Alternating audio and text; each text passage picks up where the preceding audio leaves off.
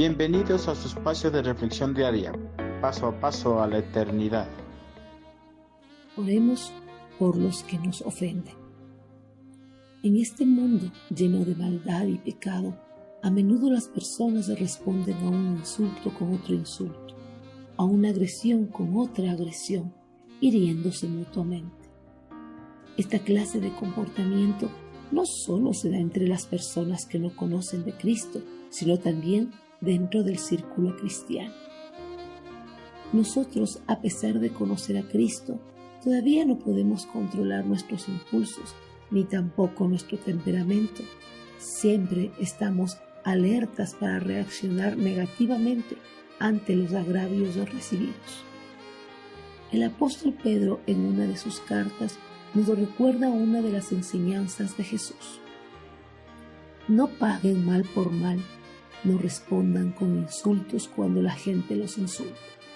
Por el contrario, contesten con una bendición. A esto los ha llamado Dios y Él los bendecirá por hacer. Primera de Pedro 3.9. Nueva traducción viviente. Jesús, tras ser arrestado, condenado y hasta el momento de su ejecución recibió insultos, agresiones físicas y burlas. Pero Jesús, a pesar de tener el poder más que suficiente para pagarles mal por mal, no lo hizo. Por el contrario, oró a su Padre para que no tomara en cuenta esos agravios. El apóstol Pedro nos anima a tener el carácter de Cristo, nos anima a no responder mal por mal y a orar en favor de los que nos ofenden. Tengamos siempre presente esto en nuestro corazón.